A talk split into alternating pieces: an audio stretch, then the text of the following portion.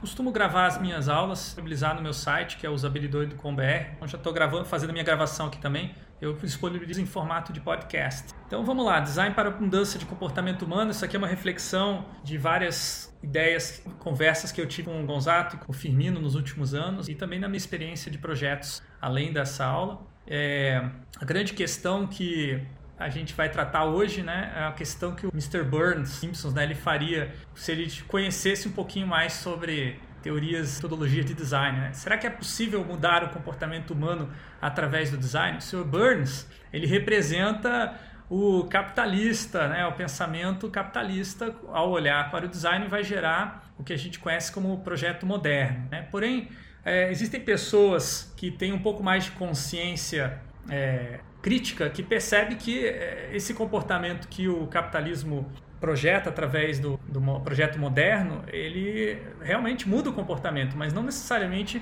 um comportamento que a gente deveria ter, né? As pessoas começam a se perguntar, do ponto de vista ético e também ambiental, do impacto que existe desse comportamento é, de consumismo estimulado pelo projeto, não só do produto, mas também pelo projeto, como vocês podem ver claramente nessa, nessa foto, da maneira como o produto é exibido, do ponto de venda, do projeto do serviço que se estende ao pós-venda, dos projetos das roupas e da relação da identidade que as pessoas têm com a marca, o tal do branding e por aí vai. Todos esses, esses elementos do projeto moderno eles de fato tentam mudar o comportamento humano, mas eles focam na questão da compra. Um design moderno está muito preocupado com a compra. A partir do, dos anos 2000, né, começam a surgir perguntas e interesses por mudar outros comportamentos além da compra. E, isso inicialmente vem a partir de pessoas que têm uma visão crítica em relação ao capitalismo, em relação principalmente ao impacto do consumismo na sustentabilidade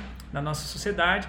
Porém, ele começa é, é, essa pergunta começa a se espalhar para questões e comportamentos que não são é, é, éticos como é, os primeiros a pensar sobre esse assunto pensaram. Ou seja, o capitalismo dá a volta no, nessa discussão nova que o design pós-moderno traz, né, de você libertar para uma diversidade de comportamentos e transforma a Lisa Simpson de novo no Mr. Burns, ou talvez busca aquilo que há de, Lisa, de Mr. Burns dentro da Lisa Simpson. Enfim, então vamos é, analisar essas perguntas que eu resumi da nossa apresentação hoje de maneira geral, né, nessa brincadeira que eu fiz entre os personagens, a partir de perspectivas e características de projetos distintos, alguns mais alinhados com o capitalismo, outros menos alinhados. É, alguém levantou a mão aqui?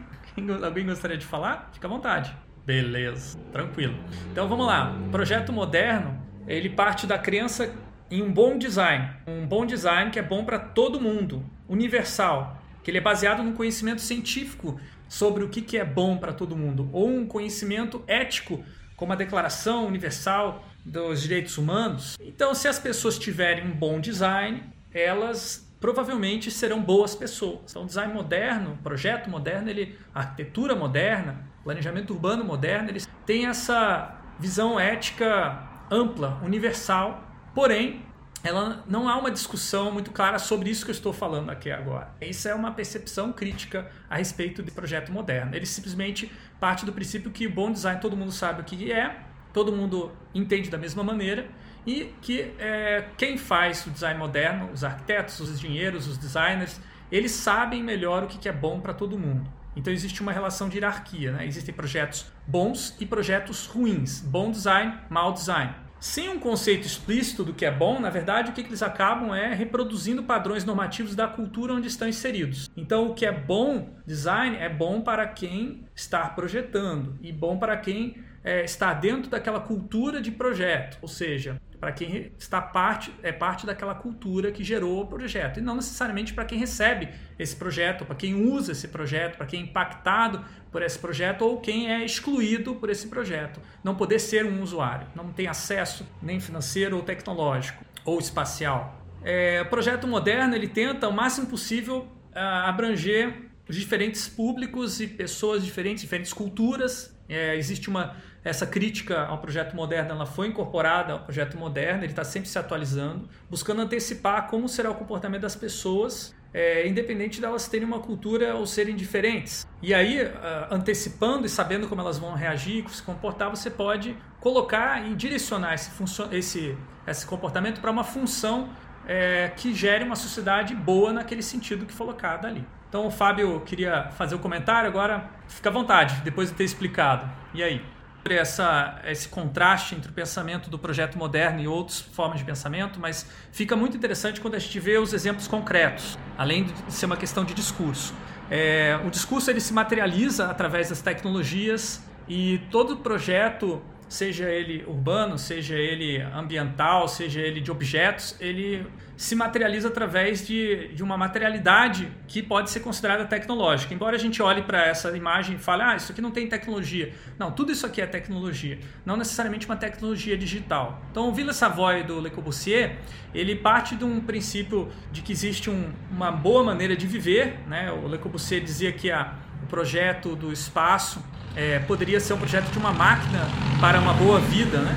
E, e, esse projeto específico do Vila Savoy é bem estudado como um projeto que é, chegava no nível de detalhes ah, para determinar onde deveriam estar cada é, móvel nessa casa. Então, Le Corbusier não só projetou o ambiente construído enquanto um espaço abstrato. Ele projetou o ambiente construído com uma série de determinações concretas de como que as pessoas deveriam viver ali dentro dessa casa. É, passado alguns anos, quando é, a família começa a ocupar e usar e viver nessa casa, é, acontece casos bem curiosos e volta e meio Le Corbusier volta para visitar essa família e toda vez que ele volta para visitar, a família reorganiza os móveis todos no lugar onde que o Le Corbusier tinha uma, é, determinado. Isso é, gerava um...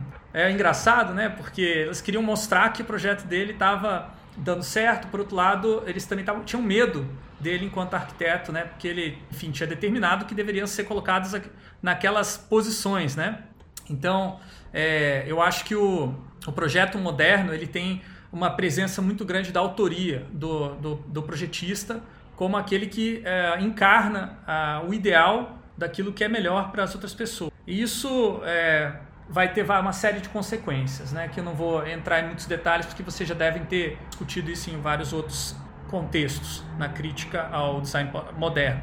Só vou trazer agora para a nossa área de interesse, que é, são o, as tecnologias informação, tecnologia de comunicação e informação, e aqui tem um exemplo do Project CyberSyn, é, que foi desenvolvido na, no Chile durante o, o governo uh, curto do Salvador Allende, um governo uh, socialista que tentava uh, repensar a sociedade a partir do uso de novas tecnologias. Um projeto extremamente pioneiro e muito avançado para a época de colocar todas as funções de um governo dentro de um sistema de informação. O Gibbon Sip é, participa desse projeto e traz essa, esse, essa, esse visual uh, assim, científica que vocês estão vendo aqui. Isso aqui é a sala de comando desse sistema para comandar o país inteiro. E o Stafford Beer, que é uh, um ciberneticista, um pesquisador da cibernética, que inclusive é mencionado no texto que vocês devem ter lido durante antes, antes dessa aula, né, o, o, texto sobre o tal do conceito POSIWID, né, que é a, a Purpose of Assistance, What It Does. O, o propósito de um sistema é o que ele faz. É, o Stafford Beer participou desse projeto. Esse projeto ele foi, não foi, chegou a ser implementado porque houve um golpe é, militar na, na, no Chile. O Salvador Allende foi assassinado. O Stafford Beer e o Gibbon Sip conseguiram fugir, sair do país. Gibbon Sip veio para o Brasil depois, se tornou professor da ESD e produziu muitos textos interessantes sobre esses assuntos que a gente está tratando aqui. O Stafford Beer também escreveu vários livros legais. E esse projeto, ele, é, de uma certa maneira, ele partia do pressuposto que também uma, um projeto moderno poderia ser socialista, né? Poderia misturar esses dois, não precisa necessariamente ser capitalista. E esse sistema não funcionou muito bem, nem tampouco a, a, o modo de gestão do Salvador Allende, talvez muito é, distante da realidade daquela população e, portanto, houve, houveram várias fraquezas na, na gestão pública que geraram abertura para aquele golpe institucional. Então, o projeto moderno, independente se é socialista ou capitalista, ele busca manipular indiretamente o comportamento humano através de ênfases e de desencorajamentos. Ele não é, proíbe necessariamente. A estratégia principal não é proibir o comportamento ou obrigar certos comportamentos, mas enfatizar e desencorajar, o que é algo mais é, sutil. É, o projeto moderno ele tem sido considerado é, ultrapassado ou talvez é, em xeque a partir da movimento chamado pós-modernismo ou pensamento pós-moderno, projeto pós-moderno. Tem gente que fala do, de outras, outras denominações, mas uma data que é considerada como sendo consenso para o início dessa é, discussão crítica do projeto moderno é a queda ou a demolição do conjunto habitacional, habitacional Prut Eigel, 1970 começo dos anos 70, 72, se não me engano. Esse projeto tinha sido, vocês devem conhecer esse clássico no planejamento urbano, né, que era para dar habitação é, popular para uma parte da, da, sociedade que era é, vivia às vezes em, em, em é, situações, condições habitacionais impróprias, é, improvisadas, e aí essas pessoas foram realocadas para um gueto com um projeto moderno. É, essas pessoas se sentiram bastante distantes daquela rotina social que elas viviam anteriormente, elas não gostavam desse conjunto habitacional, o conjunto começou a ser utilizado para é, organizar atividades do tráfego, de violência, de é, questões que acabaram tornando a convivência em alguns dos módulos do conjunto habitacional muito ruim, até o ponto que é, foi uma parte desse conjunto é, demolida. E esse projeto ele Uh, se tornou então uma, uma referência assim do, do fim do da, das utopias modernas, né? ou talvez não o fim, mas a consciência crítica de que há limite sobre esse projeto moderno. O pós-modernismo na arquitetura e no urbanismo ele trouxe muitas possibilidades de comportamento diferentes, e não, uh, sem tentar impor comportamento específico ou um conjunto de comportamentos, dizendo que esse é o bom. Uh, o pós-modernismo ele abriu a possibilidade de que esses comportamentos não, não possam ser previstos e nem devam ser previstos, mas eles devem ser encorajados para que haja novos movimentos. Isso vai dar origem mais tarde ao pensamento que hoje é bastante dominante dentro do planejamento urbano, que é conceito de inovação social, né? É, é, tem outras frases, palavras que são utilizadas, como livelihoods, como é, vivacidade e por aí vai. É, esse exemplo que eu trago aqui é o Parque de la Villette, em, na, em Paris, projeto do, do um arquiteto que vai trazer a importância do tempo como aspecto fundamental do projeto e uh, o tempo como uma maneira de organizar diferentes atividades é, a partir do que as pessoas trazem para o espaço urbano. Então, o Parque La Villette ele é caracterizado por uma série de espaços estruturados para acolher é, movimentos e atividades inesperadas. E são esses espaços vermelhos, né, são construções, equipamentos que não têm uma função pré-determinada.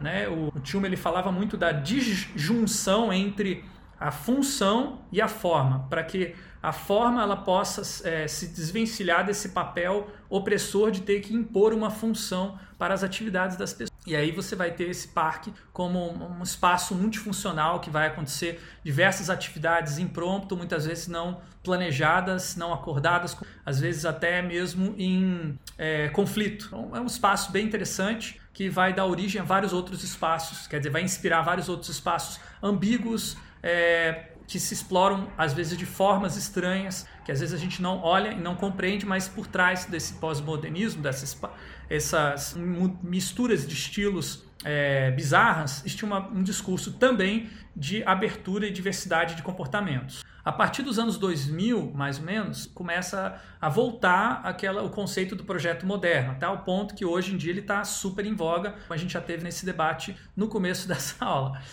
Só que as justificativas hoje são muito mais detalhadas, é, muito mais explícito e mais racional do que era o projeto moderno no começo do século XX, quando se baseava numa uma ética universal. Hoje existe um interesse talvez muito mais instrumental de unir o projeto moderno à gestão dos comportamentos urbanos e não só do ponto de vista da gestão pública, mas também da gestão privada. Existem muitos experimentos a partir dessa época de é, projetos que tentam controlar o comportamento humano ou mudar o comportamento humano no âmbito privado. E a justificativa é que as pessoas têm hábitos pouco sustentáveis, as cuidam bem da saúde, as pessoas não tomam cuidado, é, as pessoas não cometem crimes se for fácil fazer e as pessoas não compartilham o que tem sobrando. Então, os projetistas, a partir da, dessa virada do, do século ou do milênio, eles começam a pensar: se nós podemos mudar o comportamento, nós temos o dever moral de fazer isso. Então, eh, se você não faz, se você não muda é, o comportamento, sendo que você tem ali um recurso, você tem tecnologias cada vez mais detalhadas e sofisticadas para mudar o comportamento, então você está sendo antiético. Então existe aí uma, uma, um surgimento de uma, uma outra ética de projetos que vai contrastar com o, pro, o projeto pós-moderno e vai inclusive ocludir o projeto pós-moderno porque ela se, ela se sustenta numa racionalidade instrumental que se conecta não com aquele princípio anterior, né, discutiu, né, de você é um princípio econômico que o capitalismo tinha em um determinado momento, mas agora num princípio é, de umas novas sustentabilidade, novos é, comportamentos melhores, ou seja, existe um outro um discurso mais sofisticado sustenta esse essa volta do projeto moderno. Eu vou mostrar alguns exemplos de como que isso se configura uh, em, de, em algumas abordagens específicas, tanto da arquitetura quanto do design. Aqui temos o exemplo da arquitetura hostil, uh, que são uma série de uh, aparatos, equipamentos urbanos que vão desestimular certos comportamentos considerados indesejáveis em espaços públicos. O exemplo que tem aqui na, na imagem é um, é um, é um banco colocado num, numa calçada que tem 17 funções ou melhor, contra-funções, né? porque ele impede certos usos, né? Por exemplo, ele impede que as pessoas deitem, ele impede que as pessoas sentem e fiquem sentadas muito tempo, ele impede que as pessoas andem, é isso, andem de skate, ele impede que a, a, a urina fique acumulada, pede que faça, jogue lixo embaixo. Então tem uma série de é, preocupações sobre esses comportamentos indesejáveis. É, numa série de é, equipamentos como esse, né, que não são instalados de maneira isolada, eles fazem parte de uma, uma política pública e higienista, né, que tenta evitar que certas pessoas que fazem uso, fariam uso desse tipo de equipamento, seja para descansar ou para se agrupar, que elas não façam esse uso ou que se elas forem fazer, elas façam um uso rápido que não incomode os outros. Né? Então, para evitar a aglomeração de públicos como é, pessoas em situação de rua, adolescentes, é, é, artistas de rua. Então, a arquitetura hostil ela evita, tenta evitar que a, o espaço público seja usado por todos, seja usado apenas por alguns que são aqueles escolhidos privilegiados pela política. O design e a arquitetura contra o crime acontece mais no âmbito do privado. É, é uma tentativa de proteger o usuário ou usuária de uma ação delitiva, um crime que vai eventualmente roubar um objeto ou ah, assaltar uma pessoa pessoalmente, né, ou furto ou um assalto. E mesmo que haja o um assalto, no caso dessa imagem, a, a usuária escondeu o dinheiro dela ou algum documento que ela não quer perder dentro de um bolso escondido no, no pulso, que não é um espaço onde normalmente tem bolso. É claro que uma vez que os assaltantes descubram que existem esses bolsos nos pulsos, se torne comum, é, será necessário criar outros bolsos em outras partes do corpo. Então, o design e a arquitetura contra o crime está sempre uh, se atualizando para evitar os jeitinhos é, criados pelos delinquentes. Uh, o, o, outro caso clássico de arquitetura contra o crime é o muro alto. Porém, muro alto é considerado um design, uma arquitetura contra o crime ineficaz, porque a pessoa fica, o delinquente fica olhando para o muro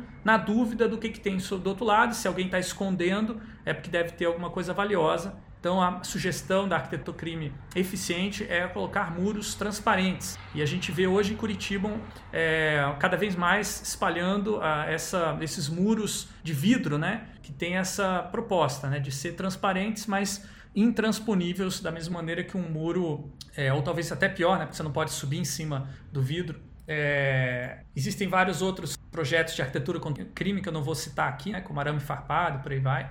É, Fan Theory já muda completamente o discurso e ela parece toda boazinha, né, em contraste com a Arquiteto Crime, mas no fundo ela parte do mesmo, da mesma maneira de você tratar a outra pessoa. Né? Você trata ela como alguém que está fazendo algo errado. Nesse caso, as pessoas são preguiçosas e elas vivem descendo e indo pela escada rolante quando elas poderiam andar de é, pela escada manual, né, o pedal, pedonal, né? E e aí é, parte do princípio que as pessoas são preguiçosas porque é, é mais gostoso ir pela, pela escada rolante. Mas se você tornar mais gostoso ir pela escada pedonal, as pessoas vão ter a tendência a fazer isso. Esse é o princípio básico dessa teoria da diversão, a fan theory.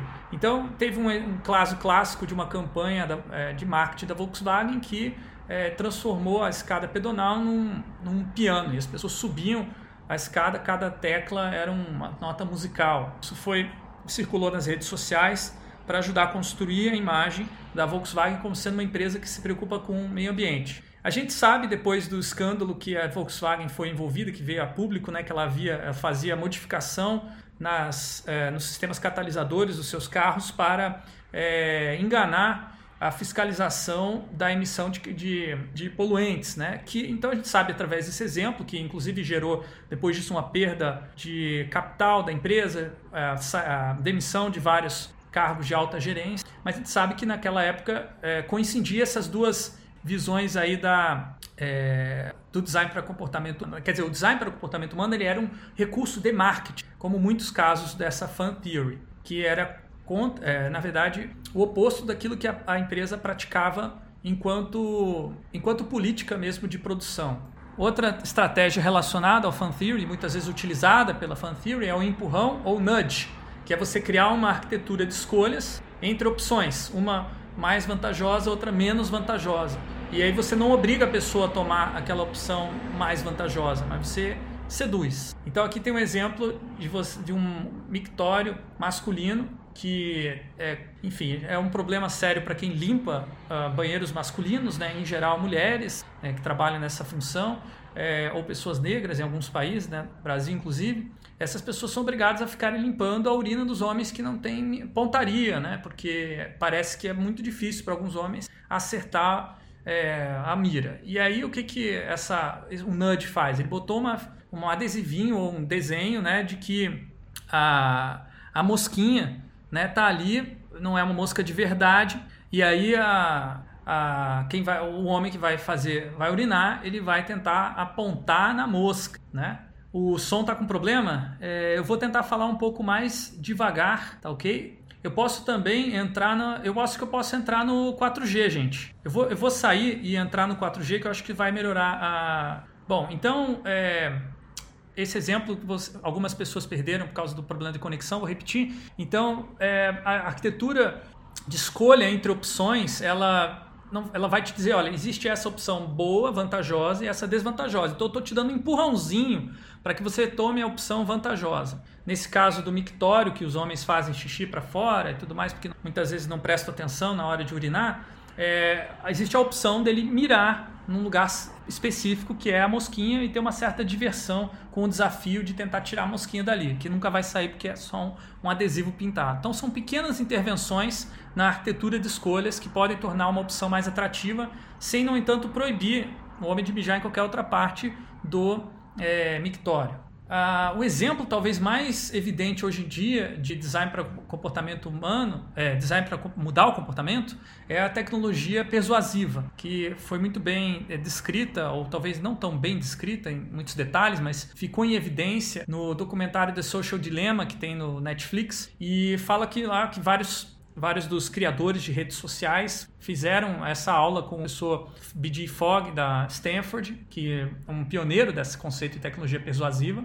Basicamente é uma tecnologia que é projetada é, com base no comportamento dos usuários, mas ele não é só adaptada para o comportamento dos usuários, porque na medida que ela vai capturando dados do comportamento do usuário, gerando modelos abstratos cada vez mais é, precisos e capazes de customizar e dar ofertas específicas de interação, de experiência para aquele usuário, ela vai também modificando pouco a pouco o comportamento daquele usuário. Então, o documentário Social Dilemma vai mostrar como que o Facebook e outras redes sociais, eles mudam o comportamento das pessoas aos poucos, um processo de adaptação contínua em que a pessoa não percebe que essa mudança está acontecendo porque ela é muito gradual. Tal como você observar uma planta, você não vai ver ela crescer porque ela, cresce muito devagar, assim está mudando o seu comportamento nas redes sociais. E, na, e, você acha muitas vezes que você está no controle porque você escolhe quais são uh, os. o que, que você gosta. E aí o, a rede social, o modelo abstrato, te dá aquilo que você pode vir a gostar. Só que nem sempre esse pode vir a gostar é algo que você exatamente já gostou. Então existe uma possibilidade de você fazer um caminho intermediário entre uma coisa que você não gosta e uma coisa que você gosta. E esse caminho gradual vai te levando para certos comportamentos de interesse dos é, anunciantes ou talvez mesmo dos próprios criadores da rede social. Sabe-se lá quais são as intenções desses é, projetistas. E as tecnologias persuasivas têm sido uh, cada vez mais utilizadas nas, dentro do planejamento urbano, nas, na gestão urbana, nas, através do conceito de cidades inteligentes, ou smart cities. Essas tecnologias são instaladas no aparato urbano para mudar o comportamento dos cidadãos em larga escala. E aí se justifica com base naqueles argumentos que eu falei anteriormente. Né? As pessoas, é, são, têm comportamentos insustentáveis ou é, inseguros em relação a um enfrentamento de uma pandemia. Então aqui nessa imagem tem um aplicativo que se espalhou bastante em várias cidades, foi instalado em várias cidades, que vai fazer o tratamento da da captura de imagem em câmeras que já estavam instaladas no espaço público, dando um tratamento de um algoritmo de reconhecimento facial que identifica quem está usando máscara, quem não está utilizando máscara. Se uma pessoa não está utilizando máscara, ela pode ser marcada para ser abordada por um policial e, seguindo alguma legislação local, aplicada uma multa de punição para aquele comportamento é, que pode ser considerado é, inapropriado é, ou é, insalubre. Mas nesse caso, veja, a imagem é bem interessante porque ela mostra que a pessoa que não está usando uma máscara é um artista de rua, né? um saxofonista que está fazendo uma performance para aliviar um pouco da tensão que é viver numa sociedade que está enfrentando uma pandemia. E aí você pode é, punir esse cidadão, né, seguindo uma, uma regra, e, mas isso não necessariamente vai ser uma ação inteligente, de vista considerar vários aspectos do que é essa vivacidade numa, num ambiente público. É, agora, o, o principal problema da tecnologia persuasiva nem é tanto qual é a, o valor moral que está sendo imposto, mas principalmente que você não vai saber que está sendo imposto, porque ela se utiliza de uh, interfaces transparentes ou invisíveis, como por exemplo câmeras escondidas ou mesmo o próprio algoritmo de reconhecimento facial, não sendo compreendido ou entendido pela população, pode ser considerado uma interface transparente. A pessoa ela está sendo filmada, ela pode imaginar não, mas ninguém olha essas câmeras ou ninguém é, é, muita, é muitas horas para ficar olhando essas câmeras. Porém, não é necessidade de olhar as câmeras muitas horas, basta você rodar um algoritmo de análise desse vídeo para identificar o momento exato de interesse daquela mudança de comportamento. Isso também é discutido no conceito de, mais amplo de computação ubíqua ou pervasiva. Por fim, a última abordagem é, de design que eu queria tratar aqui é o design com intento, que inclusive a gente vai é, trabalhar no nosso exercício. É uma tese de doutorado muito bacana de um é, designer que estudou bastante sobre arquitetura, design de produto, o Dan Lockton. Ele compilou uma série de cartas com é, estratégias comuns que o design pode utilizar para mudar o comportamento das pessoas. Então, ele, essas, cartas, essas cartas têm a estratégia no topo, tem uma pergunta provocativa e tem uma dica, um exemplo na imagem. Né? Cada carta ela foi criada com, uma, com base numa, em vários projetos que ele, ele conseguiu documentar e analisar. E esse baralho foi traduzido para o português. Está disponível para é, a gente utilizar, por exemplo, na nossa aula. Daqui a pouco a gente vai ter um exercício a, o baralho. O que a tese do Dan Lockton traz e o texto que o Dan Lockton escreveu, que inclusive é o texto que a gente recomendou de apoio para essa aula, são os dilemas éticos, né? Que se o comportamento vai estar sempre sendo transformado, é, uma vez que o propósito de um sistema é o que ele faz, é, quem é capaz de definir qual é o melhor comportamento? As pessoas devem ou não devem saber que estão sendo manipuladas? Deve-se dar mais valor a efeitos de curto prazo ou de longo prazo? Que às vezes um comportamento é, mais sustentável, às vezes implica num, a curto prazo um outro comportamento que necessariamente é muito agradável, né? Como por exemplo, se a gente não tiver um enfrentamento crítico a, ao projeto moderno, dificilmente a gente vai ter sustentabilidade que a gente busca, né? Então precisa, por exemplo, ter protestos contra ah, projetos modernos que considera mas a longo prazo, o protesto construtivo pode ajudar a construir políticas públicas mais que restringam o projeto moderno. Nesse... E por fim, quem pode ser responsabilizado por consequências desagradáveis de projetos? O documentário do Social Dilemma é bem interessante porque está todo mundo lavando as mãos e falando, olha, é, a, gente, a gente não tinha intenção de fazer é, todo o mal que a gente fez com essas redes sociais que a gente criou. E qual a sugestão para eles do que, que tem que ser feito para melhorar, resolver esse problema? Ah, não, isso é culpa do Estado, o Estado tem que regular. Lavaram a mão e botaram as, as, as a responsabilidade no Estado, é, criticando os políticos por serem é, velhos e que não entendem o que, que são essas novas tecnologias digitais e por culpa deles que está assim. Isso é um problema seríssimo ético, né, que é bem típico do pensamento californiano, da ideologia neoliberal californiana. Mas a gente pode ter aqui no Brasil, em especial né, no PPGT, um pensamento mais crítico em relação a essas perguntas. É o que a gente está querendo estimular com essa aula, com esse com exercício daqui para frente. Então, resumindo, todo design modifica o comportamento humano, porém não necessariamente da maneira como foi projetado para ser. É, e essa questão do não necessariamente, isso pode implicar também que existem outros projetos além do projeto moderno. Então é possível outros tipos de projetos. Então, como estava discutindo no começo, existem outras referências para projetar. E uma delas, que a gente vai uh, explorar aqui bastante, é o conceito de conta-projeto criado pelo Henri Lefebvre no contexto do situacionismo, lá nos, nos anos 60, 70.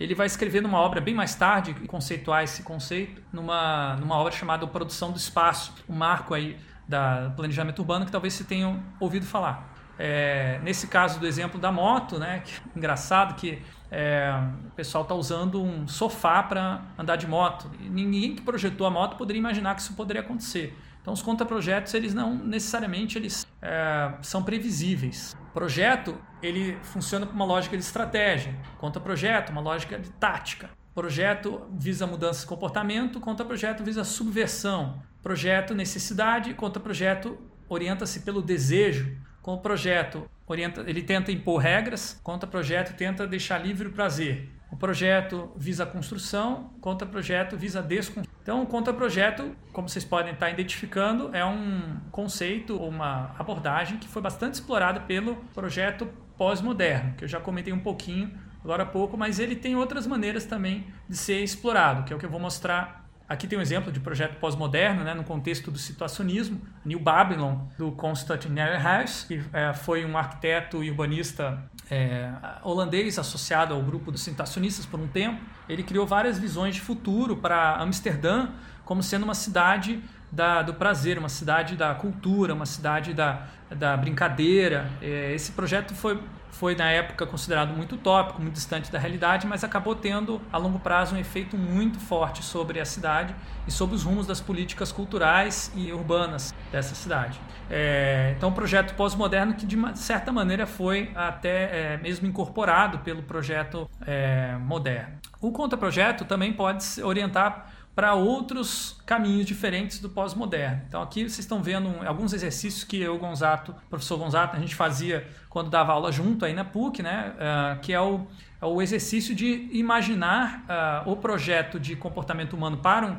determinado equipamento ou um determinado dispositivo. Nesse caso, é uma análise do controle, eh, ou melhor, da, é, desse controle de entrada e saída de carros do estacionamento da PUC. E aí a gente pedia para os estudantes para tentar subverter esse comportamento. Então a primeira foto é a foto do comportamento esperado, barrar o carro para poder verificar a identidade dele. No B, C e D, você vê os estudantes imaginando outros comportamentos possíveis através da, do que aquilo que aquele equipamento oferecia de possibilidades de interação. Então no, eles estendem roupa para secar, eles se esticam, eles brincam de uma, é, de uma dança aí de passar embaixo e tal. Então tem, é, é, a gente tinha esse exercício aí de você pegar um, um projeto e criar pelo menos 10 contra-projetos. Seria transformar a gambiarra no projeto oficial, basicamente. O Firmino colocou aqui no bate-papo. Então, a pergunta que existe para quem é, é, planejador urbano, gestor ou, ou projetista, arquiteto, né? será que é possível, então, trazer essa visão bacana e aberta e ampla, libertária do contra-projeto para dentro do projeto moderno? Sim, Existe já dentro do próprio planejamento urbano uma série de histórico de projetos participativos, né, que tentam antecipar o contra-projeto e incluir ele como uma, no formato de dissenso, né, de discordância, de crítica dentro do projeto. Então, os usuários que vão ser afetados, eles participam, às vezes até mais do que o cliente. É, o usuário determina o seu próprio comportamento futuro e dessa maneira ele se compromete com ele. Então existe um projeto do comportamento no projeto participativo, só que ele é autodeterminado. E a, a Muitas pessoas falam, ah, isso reduz a resistência dos usuários para novos projetos, para implementação, né? porque ele não vai se opor uma vez que ele construiu aquilo. Mas, por outro, isso é uma perspectiva de quem está gerindo o processo distanciadamente, porque quem está dentro, a perspectiva do usuário é eu estou construindo o meu próprio do jeito que eu quero viver. Então tem a tradição de design participativo, ou também chamado de é, community design na arquitetura e urbanismo. Alguns autores aí, como Henry Sanoff, Stellan King, Paulo Davidoff, Sérgio Ferro, aqui no Brasil, que foram defensores dessa proposta. A gente segue muito mais as recomendações do design participativo na computação, até porque tem uma literatura mais vasta, mais ampla e detalhada metodologicamente, que hoje já se expandiu para além da computação, começou na computação, hoje envolve outros âmbitos de projeto, inclusive é, busca esse diálogo constante com a, o design participativo na, no planejamento urbano, ou seja, existe uma confluência, digamos assim, dessas duas escolas. Autores como Pelé, Suzanne Budke, Michael Miller, Thomas Binder, Cecília Baranauskas aqui no Brasil, e aqui alguns projetinhos que eu tive a oportunidade de participar, é, que foram tiveram essa premissa participativa. Né? Aqui tem um projeto de um DIC multifuncional na cidade de Rebredijk, na Holanda. A Matos Castanho, a minha colega de doutorado, ela é, organizou um workshop para que as diferentes perspectivas acerca de funcional fossem explicitadas, assim como as dificuldades de lidar com os dilemas do projeto. Ao materializar essas perspectivas, os participantes, ou também chamados interessados, ou stakeholders, eles podem é, articular melhor as decisões para que os diferentes interessados estejam contemplados nas ativas e consigam se chegar a propostas mais consensuais. Aqui um outro projeto uh, realizado em parceria aí com a Architecture Sans Frontieres, uma organização sem lucrativos do Reino Unido que tentou mensurar o impacto social de um trem-bala na região de Euston, em, em, Londres, e a gente tinha uma dificuldade de envolver os habitantes desse conjunto habitacional que seria parcialmente demolido, porque eles estavam com medo. A gente usou uma técnica participativa de jogo para as pessoas sentirem mais à vontade e relatarem o que seria perdido em termos de é, livelihoods, né, em termos de uh, relações sociais e riqueza cultural com a demolição desse, desse prédio. Então, o design participativo ele pode ser usado também como uma ferramenta de é, geração de políticas públicas. Nesse caso, o resultado não foi um projeto do, do edifício adaptado, do conjunto habitacional adaptado após a demolição, mas uma política pública para lidar com a transição e o impacto. O projeto participativo já está integrado ao projeto moderno. Agora a gente vai falar sobre outras é, abordagens de projeto que estão se distanciando do moderno. O projeto livre ele estimula o projeto que vire um contraprojeto, ou seja, que ele seja desafiador, que uh, hajam é, propostas, inclusive, que vão contra as premissas iniciais do projeto. Isso acontece num contexto de uma infraestrutura compartilhada que permite múltiplas configurações, é, assegurando a liberdade de projeto, ou seja, podem ser projetadas várias coisas. E esse projeto ele não é necessariamente algo grandioso que chama atenção ou que feito por um grupos muito grandes ou por instituições muito poderosas. Normalmente o projeto livre, esses contraprojetos, são feitos no cotidiano por pequenos passos que as pessoas executam, que muitas vezes sem ter consciência que estão projetando o futuro, porque ao dar um passo também está prevendo qual vai ser o seu próximo passo. Por isso que é considerado praticamente invisível o projeto livre. E a gente tem buscado nas nossas pesquisas é, é, dar visibilidade ao projeto livre. Então, aqui o exemplo clássico de projeto livre é a autoconstrução, né? as, as comunidades autoconstruídas, as é, chamadas favelas aqui no Brasil, né? casas, edifícios e vilas é, construídas sem um planejamento é, de cima para baixo, sem um planejamento prévio, sem um master plan.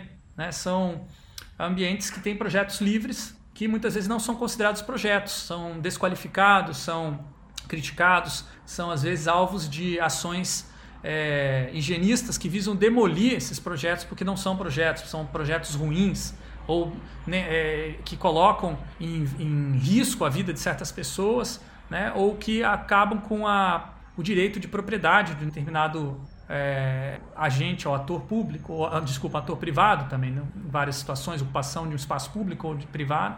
E, ou, por fim, no, talvez o preconceito mais comum é né, que destrói a paisagem urbana, né, feio. Mas aquilo ali é uma solução de habitação né, muito eficiente, porque permite que muitas pessoas, milhares de pessoas, vivam num espaço muito reduzido, de, é, que inclusive a ocupação urbana não ocupava antes, né, porque tinha as dificuldades dos aclives e tudo mais. Então, a, a, por mais que tenha alguma precariedade na, no convívio dessas pessoas, da, da, da favela, existe também um uso bastante racional dos recursos e da, das condições do terreno uma tática de ocupação, como colocou aqui Rodrigo, é um, é um com certeza um exemplo bem interessante de contraprojeto. Um exemplo também de projeto livre, né, que é a categoria que a gente está discutindo aqui. O, isso também pode ser feito num contexto mais institucional, mais uh, próximo da realidade da prática profissional da arquitetura. Né? O, o conceito de Bürolandschaft, que vai dar origem depois ao a planta, é, desculpa, ao, é, a planta aberta, né, o, o espaço aberto, open plan, né?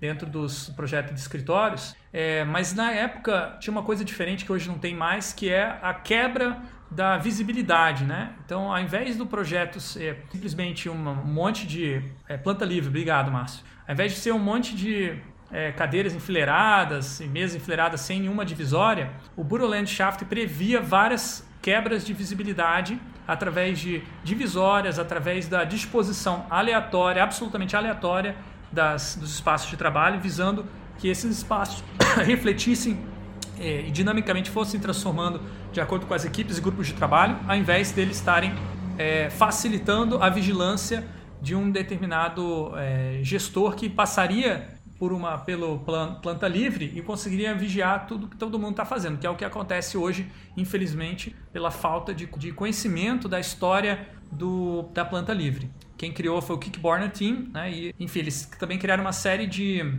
é, equipamentos, é, de mobiliários né, adequados para esse espaço. Aqui tem um outro exemplo uh, digital, né, uma infraestrutura digital chamada Plataforma Corais, que eu e o professor Gonzato e mais uma, uma série de pessoas desenvolvemos há quase 10 anos atrás. Foi recentemente objeto de estudo para detalhar como que houve essa criação de infraestruturas é, a partir de infraestruturas existentes, ou seja, um projeto livre de diferentes coletivos é, autogestionários, produtores culturais ao redor do Brasil que se apropriaram da plataforma para organizar projetos sem necessariamente ter dinheiro para fazer é, ações é, de preservação da cultura popular brasileira, eventos e por aí vai, sem ter o apoio do Ministério da Cultura, que nesse, nos últimos anos né, foi alvo de vários é, processos de desestruturação, até culminando com a sua é, extinção no governo é, Bolsonaro. Aqui do lado esquerdo vocês veem como que essa plataforma virtual se re relaciona com vários espaços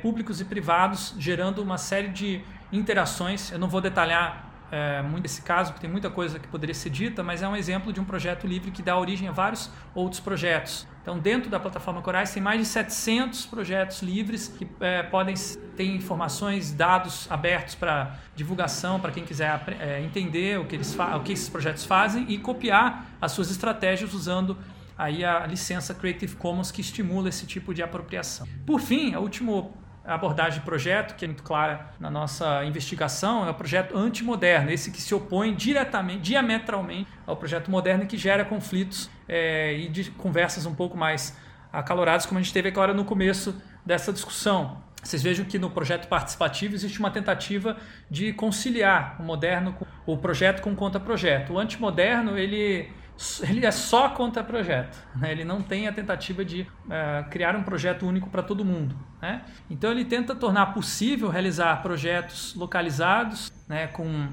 demandas específicas de comunidades específicas, desenvolvidos pela própria comunidade, sem dinheiro, sem discriminação, sem preconceito, buscando diálogos interculturais entre conhecimentos científicos e saberes populares, tentando é, superar uma hierarquia histórica que coloca o científico como superior ao saber popular, valorizando e colocando em pé de igualdade para que haja essa, esse diálogo, porque sem essa sem desbancar essa hierarquia não é possível um diálogo, uma vez que o conhecimento científico vai entrar numa, numa interação buscando impor a sua, é, seus argumentos de validade. Por fim, o projeto antimoderno ele se relaciona com o design de comportamento, a mudança do comportamento, como uma tentativa de acolher uma diversidade de comportamentos autodeterminados. Não são projetados por quem está de fora da comunidade, mas por quem está dentro da comunidade para a própria comunidade. A gente tem explorado esse tipo de projeto moderno, inspirado aí com, por conceitos como a pluriversalidade zapatista e outros conceitos ameríndios, que têm trazido aí desafios às tais epistemologias do norte, é, o conceito um mundo onde caibam todos os mundos, ou um mundo onde caibam vários mundos, seria esse princípio básico da pluriversalidade, de que a gente pode ter vários várias referências culturais e essas, essas culturas não precisam se relacionar por uma relação de hierarquia uh, implicada na colonização, como aconteceu por é, vários séculos, sociedade orientada pelo projeto moderno. Então aqui estão os exemplos práticos de alguns experimentos de projeto antimoderno que a gente tem estudado. Né? Nesse caso, é, são as editoras cartoneiras que a, a, minha orientada de TCC buscou. Né? São projetos muito interessantes em que uh, envolve os catadores de uh, materiais recicláveis. Ao invés deles serem apenas coletores desse material, eles podem também ser produtores de cultura, através, da, através da utilização desse material que eles já estão é, é, coletando no espaço público, para se transformar numa maneira alternativa, rápida, barata e fácil de produzir uh, sua própria visão de mundo. Né? Então, esses, é, essas editoras cartoneiras que estão espalhadas pela América Latina, elas têm uma maneira muito fácil, rápida e customizada de produzir é, livros a partir de perspectivas que o mercado editorial uh, baseado no consumo em massa não consegue alcançar. Essas pessoas que estavam invisibilizadas e negativadas na sociedade passam a se tornar autoras não só da própria palavra, mas também autoras da sua própria existência na sociedade, se vendo como produtores culturais valorizados por quem tiver interesse nessa literatura. Então existem vários eventos associados as editoras cartoneiras, elas não só produzem livros, mas organizam esses eventos para dar visibilidade à literatura negra, à literatura das mulheres, literatura da, da, das pessoas que estão invisibilizadas. A gente tem conceitualizado esse tipo de projeto como sendo um projeto que combate uma opressão específica nova que não tinha sido percebida e estudada ainda nesse campo da interseccionalidade, né, que é o, é o campo que estuda como que as opressões elas se uh, interseccionam e geram uma situação de vida mais complicada para pessoas que, além de serem vítimas do preconceito racial, também temos do preconceito de orientação sexual ou de classe, né? por exemplo, mulher, negra, lésbica, pobre, é, e, e, que também a gente está acrescentando um novo elemento que ela é usuário, ou ela só pode ser usuária. Então, o conceito de amanualidade, né, que a gente está é, é, acrescentando na discussão da interseccionalidade, ela mostra que existem certas maneiras de se relacionar com a tecnologia, colocando de maneira bem simples o que seria esse conceito, né? É, como uma possibilidade de ser negativado. Então, a manualidade seria uma construção histórica daquilo que a pessoa ou um grupo social pode manipular é, e usar nas suas atividades diárias. Então, nesse momento, nós estamos usando vários instrumentos, várias ferramentas, então nós temos um grau de manualidade tecnológica alto, porque nós estamos é, manipulando essas várias ferramentas. Então, a manualidade não é só a a o acesso à tecnologia, a disponibilidade tecnológica, mas principalmente a capacidade de usar essa tecnologia para os seus próprios propósitos, para os seus projetos existenciais ou existenciários. Então, isso pode acontecer que essa capacidade seja, é, isso não, é uma, uma pensamento que ajuda a explicar por que, que existe tanta é, exclusão digital, não é só porque não existe que o equipamento é caro demais e a gente não consegue vender ele barato. É porque existe também uma, um preconceito de que se o equipamento estiver disponível, as pessoas não vão usar ou vão usar mal. Quer dizer, a manualidade dessas pessoas está sendo negativada. Isso é o que a gente tem chamado de usuarismo. Subestimar, reduzir ou negar a manualidade de um grupo social que já está historicamente desprivilegiado. Então essa discussão não está isolada da discussão do racismo, do, classi do classismo, é, da, da LGBTfobia, a gente vê essa, a manualidade tecnológica como mais um elemento da interseccionalidade e o usuarismo como uma opressão que é vivida no conjunto de outras opressões que essas mesmas pessoas vivem. Ou seja, estamos discutindo como que uma, uma mulher lésbica, negra, é, pobre, ela também é usuária e como isso tem uma série de consequências é, negativas para as suas potencialidades de desenvolvimento na sociedade, uma vez que a existência está cada vez mais dependente dessa manualidade, desse é, domínio dessas tecnologias. Então, o usuarismo, é, reduzindo a poucas palavras, né, é uma opressão que reduz pessoas a meros usuários, sem história, sem corpo, sem voz, sem direitos, mas com muitas necessidades que podem ser supridas pela tecnologia. E aqui vocês veem um quadro de como que o usuarismo se manifesta nos cursos e a gente vai é, reproduzindo ele sem, de maneira crítica se a gente não tivesse a consciência de que a opressão existe, por isso a importância de é, enquadrar a questão por essa perspectiva. Né? Então você tem um cidadão transformado em usuário de um serviço público. É um usuário de serviço público não tem perspectiva crítica, não tem é, ideologia, ele não vota, ele só usa. O eleitor né, é, é usuário de redes sociais, ele não, não vota, ele, ele faz, ele gosta de candidatos, ele acaba sendo colocado dentro de grupos, ele recebe campanhas customizadas é, para aquele, para os seus gostos, para aquele manipulado, enfim, tem uma série de outras ah, operações é, linguísticas acontecendo aqui, né? Que eu não vou detalhar todas, aqui dá pano para manga discussão que talvez a gente queira se engajar logo mais. Então isso, esses conceitos até agora eles estão é, cada vez mais estão ficando mais claros a partir da minha leitura e dos diálogos que eu tenho com o professor Gonzato, né? Fazendo aí referência à tese dele, em que ele propõe essa ideia dos usuários como um grupo oprimido, que se encontra alienado dos seus meios técnicos, condições e saberes necessários para a produção para si, suas próprias existências. O Gonzato daqui a pouco pode esclarecer mais esse, essa, esse detalhe, esse conceito de amanualidade, como é que ele usa ele para construir Uh, o usuarismo e essa visão do usuário como oprimido. Isso é uma discussão um pouco mais filosófica que eu particularmente não tenho ainda tanto conhecimento. Só queria fechar então que para nós aqui o que é interessante na disciplina Cidades e Tecnologia é que a gente tem uma consciência crítica né, sobre essa questão do usuarismo, porque se a gente tiver, a gente pode evitar é, esse projeto moderno que visa determinar o comportamento dos outros e pensar projetos alternativos que visam a autodeterminação coletiva do comportamento. É uma, uma, uma determinação que não vem de fora, mas vem de dentro para fora. A gente tem discutido bastante essa, esse assunto do usuarismo e pensamento ameríndio e outras abordagens pluriversais de design num grupo ou rede né, chamada Design Opressão, que quem quiser participar está convidado. A gente tem reuniões todas as terças-feiras das 18 às 20 horas. É um grupo aberto que tem ah, mais de 100 pessoas participando ao redor do Brasil. Muito interessante para gerar solidariedades entre essas lutas de opressão. A gente também acolhe pessoas que trabalhem com outras áreas do design, considerando o design tendo essa área de projetos mais ampla. Então a gente discute também projeto urbano aqui nesse grupo.